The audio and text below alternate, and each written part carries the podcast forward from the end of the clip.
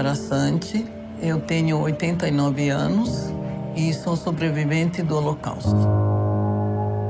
Já tinha 17 anos, eu era bonitinha e quando andava na rua, os homens faziam gracejos comigo, mas quando eles souberam a minha origem, eles achavam que era alguma coisa perigosa. Quando me via, atravessava a rua. Eu larguei a escola porque eu sofria muito bullying, tanto dos colegas como de outras pessoas da escola. Para mim foi terrível. À medida que eu fui assumindo a minha identidade, a intolerância foi crescendo. Na verdade, essa história não é minha. É de uma menina baiana indígena e o nome dela é Nayá Tupinambá. Você acabou de ouvir um trecho da campanha Viver para Contar, Contar para Viver. Três sobreviventes do Holocausto contam histórias de opressão que poderiam muito bem ter acontecido com eles, mas não.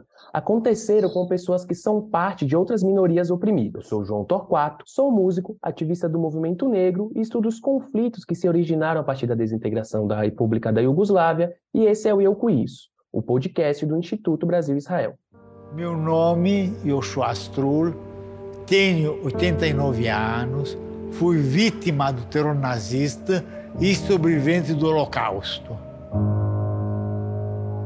Estava voltando da farmácia para casa, fui cercado por pessoas bem mais fortes que eu e começaram a me xingar e bater, me quebraram o nariz e eu, como era miúdo, desvinculei dele e corri. Multidão de gente em volta de mim não levantou um dedo para me defender. Por alguma razão, a minha existência incomodava muito eles. Esta história não é minha. Aconteceu com André. Ele apanhou, fui xingado, fui maltratado. Ele está indo, pessoa. Vou abraçar ele. E eu sou a Anitta Efraim, sou jornalista e fanática por futebol. Essa campanha foi lançada perto do Dia Internacional do Holocausto e foi provavelmente um dos materiais mais emocionantes que eu, particularmente, já vi quando o tema é Shoah, o Holocausto e a atualidade. E por isso, o nosso convidado hoje é o diretor dessa campanha, diretor, enfim, de muitas outras obras, Cal Hamburger. Muito obrigada por estar aqui com a gente hoje. É um grande prazer receber você no nosso podcast. Olá, como vão? Como vão? O prazer é meu. Obrigado pela, pelo, pelo convite. É, Cal, como eu, é, eu, acabei de dizer, né, eu particularmente fiquei muito emocionada com essa campanha, é uma campanha muito tocante, e eu queria uhum. ouvir um pouco do seu lado para além de diretor, né, o seu lado humano, uhum. como foi para você estar tá lá nesse momento e acompanhar esses relatos sendo transmitidos e principalmente como foi esse encontro entre sobreviventes. E aqui com sobreviventes, eu não quero falar só de sobreviventes do Holocausto, porque essas outras histórias também são de sobreviventes, né? Uhum. Bom, é, eu sou sobrevivente de. Eu sou sobrevivente, não. Eu sou é, descendente de sobreviventes é, do Holocausto. É, de, o meu pai e meus avós paternos é, fugiram do coração da, do Holocausto, que é, é Alemanha, né? Eles, eles, saíram, fugiram de Berlim e conseguiram é, chegar a, a, salvos no Brasil. E sou também descendente de sobreviventes da ditadura militar brasileira. Minha mãe foi presa e, e meus pais foram presos na verdade sequestrados e depois presos, e minha mãe foi quase morta é, durante a, as sessões de tortura que ela passou. Então, é, enfim, é, tenho é, esse histórico, mas uma coisa que, que como, descendente, como descendente de sobrevivente do Holocausto e sendo brasileiro, é, crescendo, nascido no Brasil, crescendo no Brasil e é, os meus pais sempre valorizaram muito a cultura brasileira. A gente viajou muito pelo Brasil e pelo, é, enfim, e tivemos uma, uma, uma, uma, educação que valorizava muito a, a, cultura brasileira e o Brasil. Né? E sempre me, me chamou a atenção é, como o, o Holocausto falar do Holocausto e o Holocausto em si tem muito mais repercussão e, do que os, os genocídios e, uh, e, os crimes de ódio que acontecem no Brasil historicamente, desde a é, da escravidão, de, desde a escravidão antes até o genocídio índio indígena, é, o, o, os genocídios dos povos originários, né, que começou desde o começo da, desde que os brancos chegaram, os europeus chegaram no, no Brasil e, e, e, depois a escravidão tanto dos povos originários quanto a escravidão é, dos, dos, dos, africanos e dos descendentes de africanos e do, do povo negro e, e esses mesmos genocídios que vêm até hoje. E, e, se juntar isso os crimes de ódio contra as, as populações minorizadas, como os é, LGBTQIA+, e, e outras tantas, como, enfim, até os, os, judeus podem ser colocados de novo nessa, nessa lista. Né? Então, sempre me chamou a atenção que o, que o Holocausto tenha, tem, tem mais é, visibilidade quando se fala nisso. Muito provavelmente, é, não sou estudioso, mas muito provavelmente porque nós judeus somos é, brancos e, e a maioria, né, grande maioria somos brancos e temos uh, fazemos parte da uh, de uma classe social mais privilegiada. Provavelmente por isso tem mais destaque. Mas então quando eu contei tudo isso para dizer que quando me veio o convite para dirigir esses filmes dessa campanha fez todo sentido para mim. É, a estrutura a ideia o conceito da campanha que foi desenvolvido é, por uma agência de publicidade digital que chama Caputino e o Vitor Elman, que foi o, o, cabeça que comandou a equipe de criação, que eu, pelo que eu entendi, uh, e eles e através da da produtora Elo, da, que a Sabrina a Sabrina me convidou para dirigir, então fez todo sentido. Eu falei, é, é, me veio todo esse esse sentimento que há muito tempo me me acompanha. Então comecei a pensar como como, como contar essa essa história, né, essa essa ideia é, de uma forma é, que fosse que não fosse uma uma peça de publicidade, né, que fosse uma o, o, que passasse, é, enfim, a, que a gente não precisava inventar nada para é, para contar, a gente teria que então eu comecei a pensar em estratégias de documentário para para fazer esses filmes e, e, e, com elas tem um jogo e com elas eu consegui criar esse ambiente no set de filmagem que que é, enfim que proporcionou essa carga emocional que os filmes têm essa empatia entre os personagens e nós que estavam que eu que tava, nós que estávamos ali conversando fazendo o filme. É, então foi um, um trabalho muito é, pra, é, prazeroso no sentido de saber da importância e no sentido da, da escuta, que foi uma, um, uma, um exercício para todos nós, tanto eu, a equipe, quanto os, os personagens é, que, que, que, estão no filme, de um escutar a história do, do a história do, do outro, né? Então foi o, foi foi um exercício de escuta, de solidariedade, solidariedade e de empatia. E eu também, né? Acho que todo mundo que assistiu no, foi impactado assim pelo vídeo. Eu, eu tive uhum. três experiências assim, né? Quando eu vi no celular, quando eu vi no ato lá lá na, lá na sinagoga e quando eu vi na televisão pela primeira vez, assim. As uhum. três vezes que eu vi o vídeo, assim, foi, foi muito impactante, teve, um, uhum. teve uma potência muito grande, né? E aí até, até me abrindo um pouco aqui, por fazer parte de algumas intersecções, né?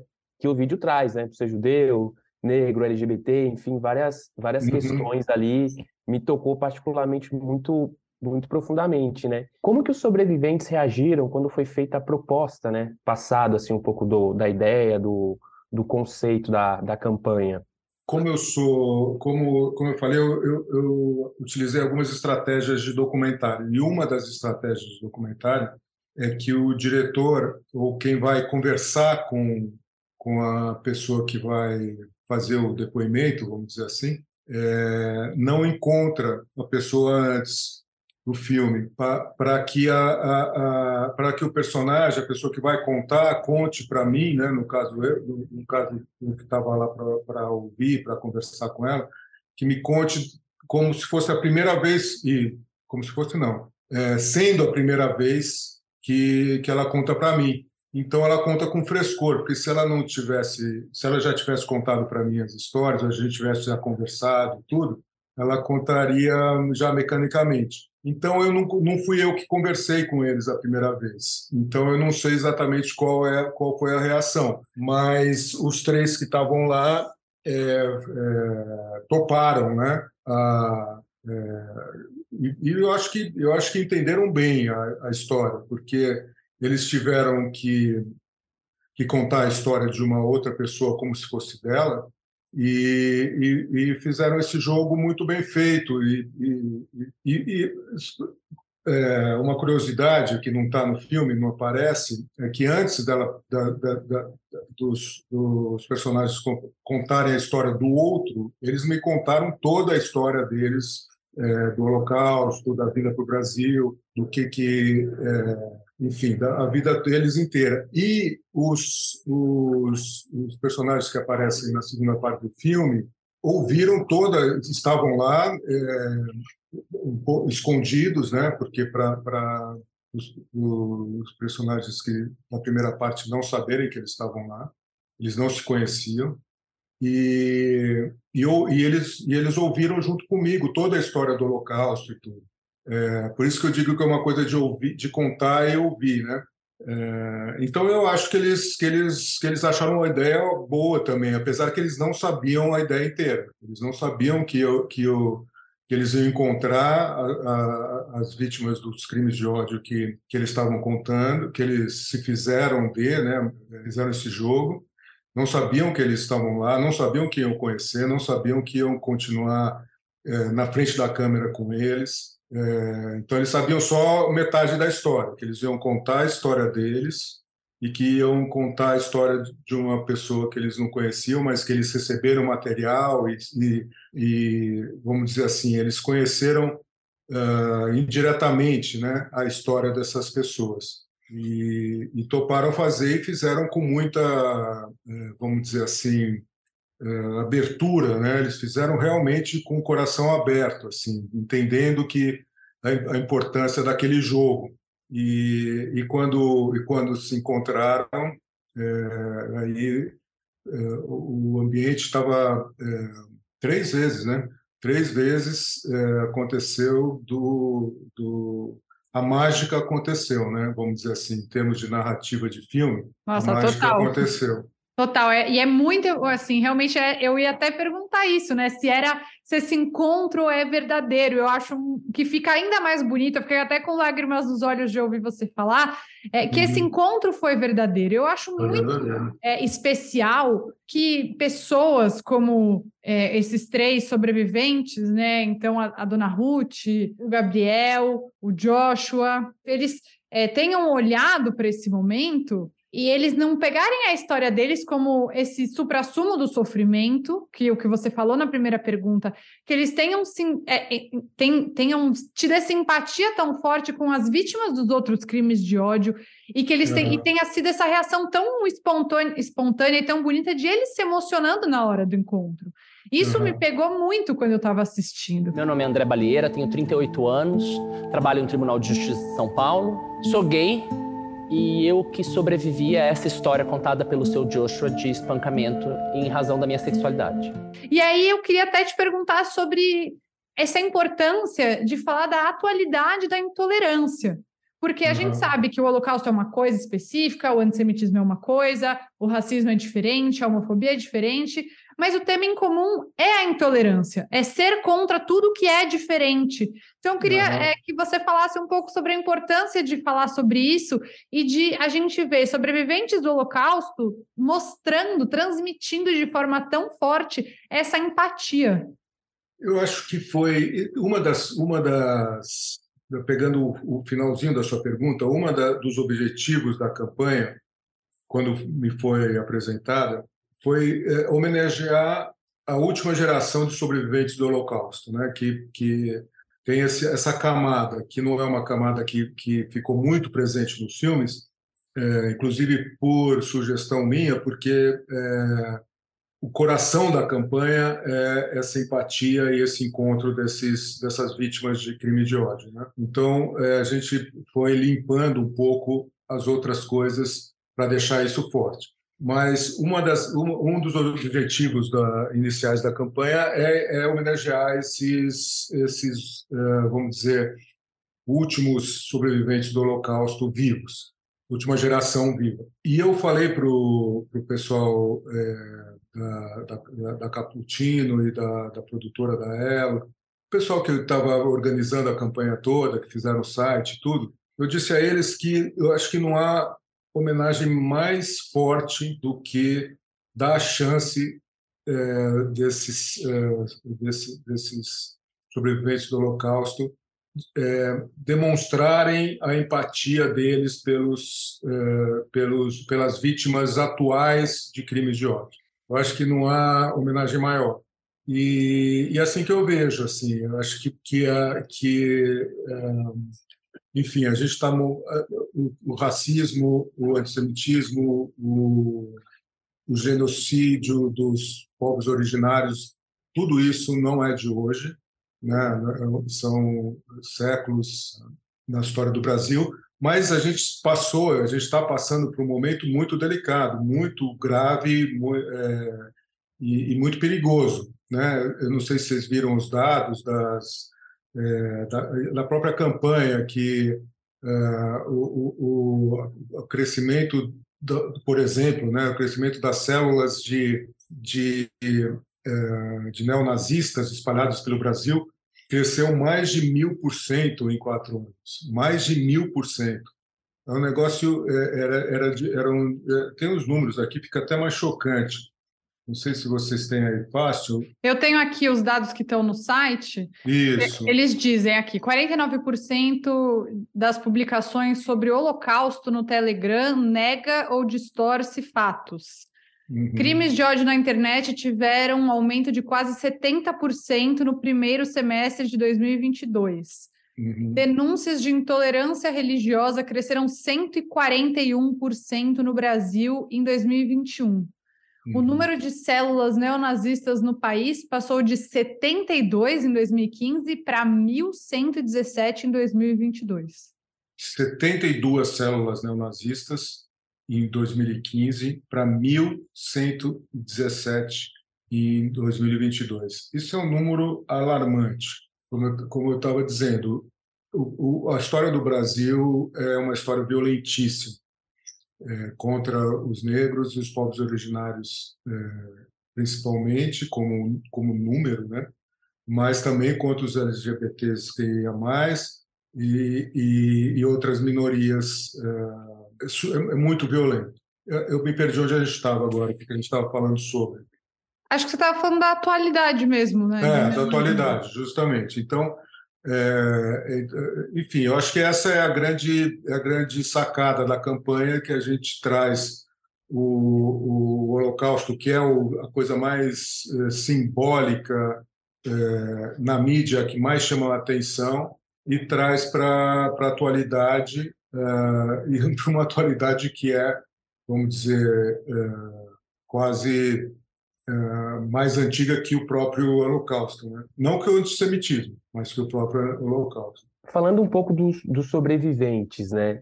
É, infelizmente, né, é uma triste realidade, mas estamos perdendo os sobreviventes do, do Holocausto, né? Apesar de os vídeos mais vistos serem que eles contam outras histórias, né, das outras pessoas, enfim, o projeto também reforça a importância das histórias desses sobreviventes serem contadas, né? É, é o, o, projeto uh, reforça a, a ideia de, de, contar as histórias, seja do, do Holocausto, seja de outras é, de outras de outras vítimas de crime, né, de outros crimes, né.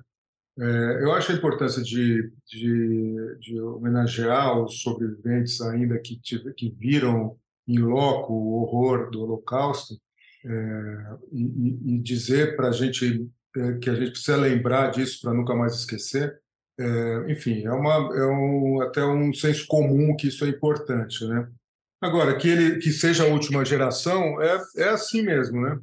É assim mesmo. Infelizmente, no caso dos negros, é, dizer que vai ser a última geração que viveu o, o, genocídio negro no Brasil não tem, porque é, todo dia acontece, a mesma coisa com os índios. Mas é, uma coisa que eu acho interessante dizer também é que eu acho que essa campanha é, pegou muito pegou muito forte, né? Foi, é, muito, é muito emocional, é, é atual e tudo.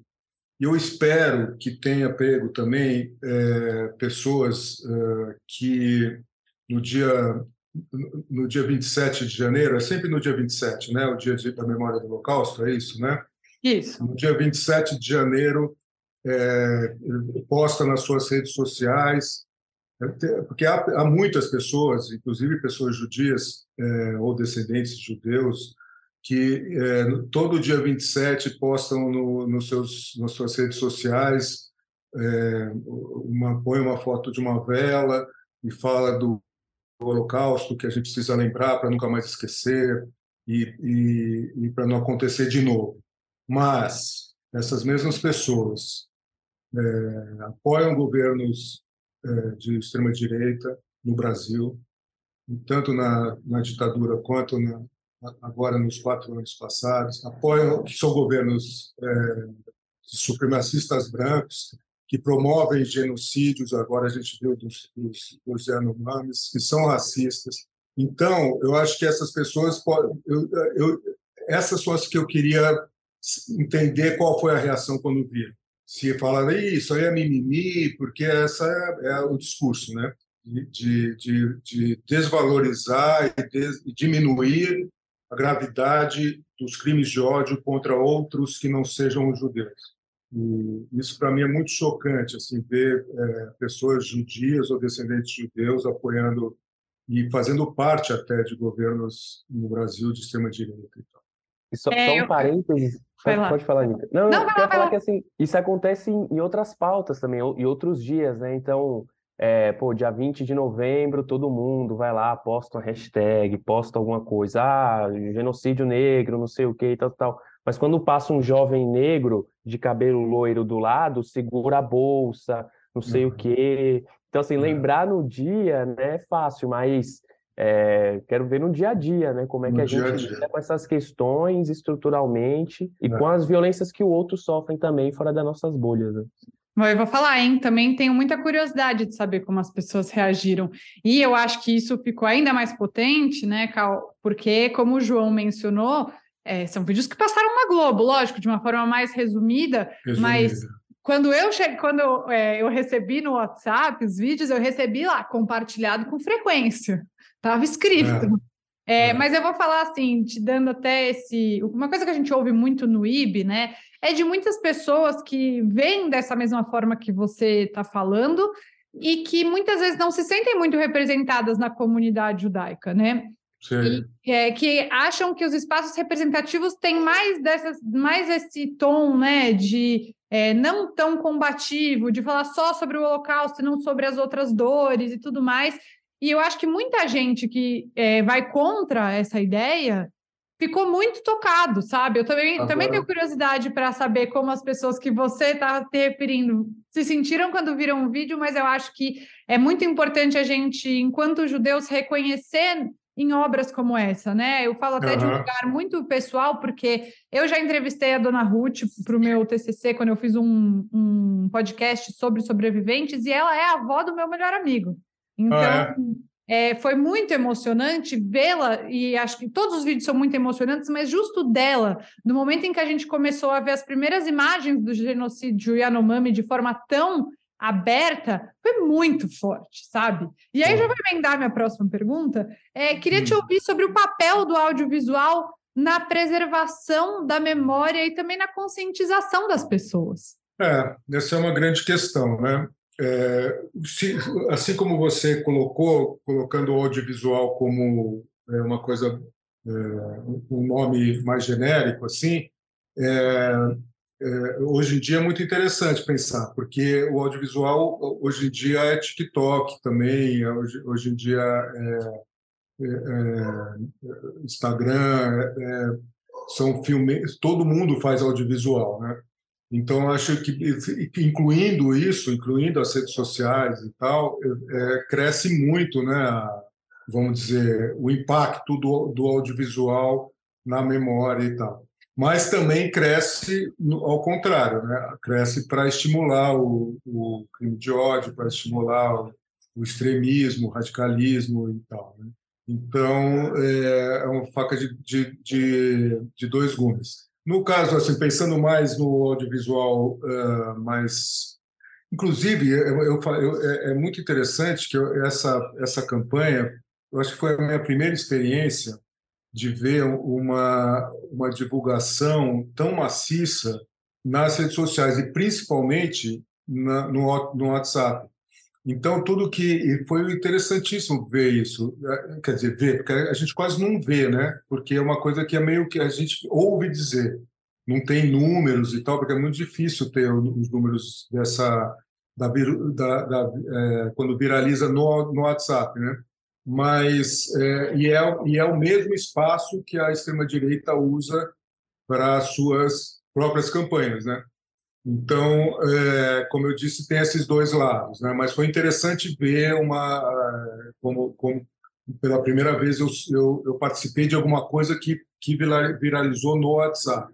Agora, na, nas mídias mais tradicionais, como televisão, cinema, é, séries agora, né? E, seja campanhas, seja em filmes, seja em, em minisséries, novelas e tal, eu acho que tem uma, a, a, tem uma importância, mas ela é, às vezes é muito grande, dependendo do, do, do produto, consegue é, realmente ter um alcance e mudar percepções e tudo, mas, é, mas é limitado. Né? A gente, a gente, é, eu na minha carreira assim eu, tenho muitos projetos muitos produtos que projetos que foram nessa direção assim né é, alguns conseguem mais outros menos mas aquela ideia de mudar o mundo é muito difícil né mas contribui no Brasil principalmente as novelas né sim sim acaba tendo a gente papel assim gigantesco né eu, é. eu só, só um parênteses aqui eu você falou né desse lado é, do mal assim que usa e eu sou bem ligado nisso a minha minha área de pesquisa assim é, é sobre ah, é. basicamente o uso da extrema direita de, de algumas estéticas de países que não existem mais né que é de Iugoslávia mas voltando uhum. a, ao tema central aqui a gente falou bastante sobre os sobreviventes da, do Holocausto, sobreviventes da, da Shoah, né, como a gente costuma dizer. E os sobreviventes dessas violências cotidianas, né? Populações dos povos originários, LGBTQIA+, como que eles lidaram, como que eles reagiram né, a, a essa ideia do vídeo? Olha, eles também é, é, não sabiam exato, não sabiam a ideia inteira, né? Eles sabiam a metade. Eles iam lá para o estúdio e não sabiam muito muito para a locação, na verdade, que a gente é, gravou na, na na Cinemateca. Que por acaso o seu é muito bonito e também tem uma coisa simbólica dessa, dessa inclusive da pergunta anterior, né?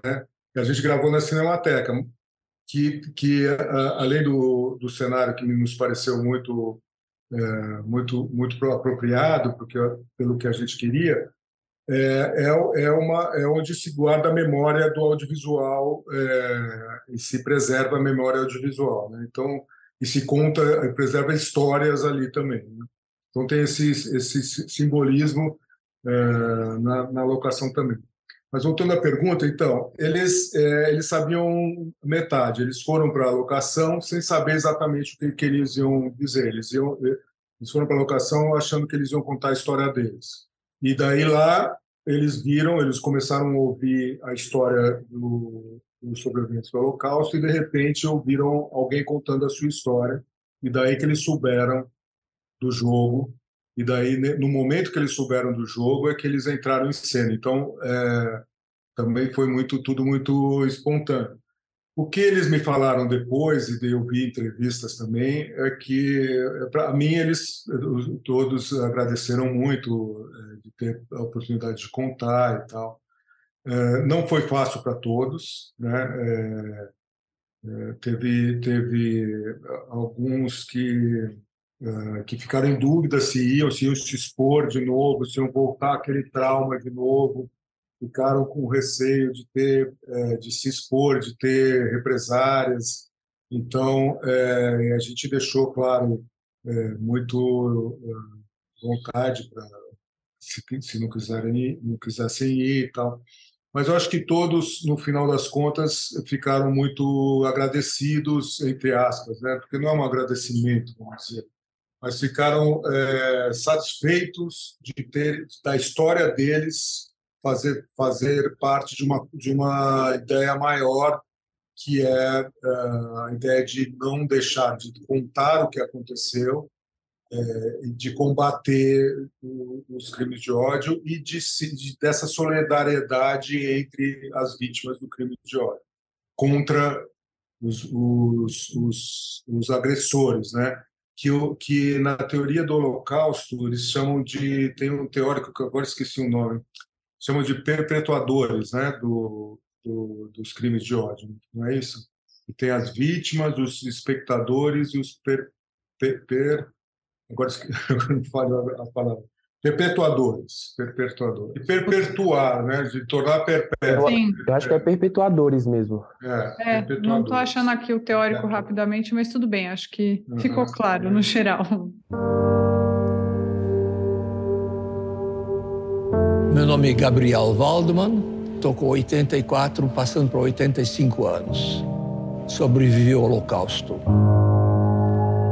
Eu estava passando na rua, de repente se aproxima uma pessoa de mim com um cachorro e começou a me bater com socos e cacetete. E incitou o cachorro também para me agredir também.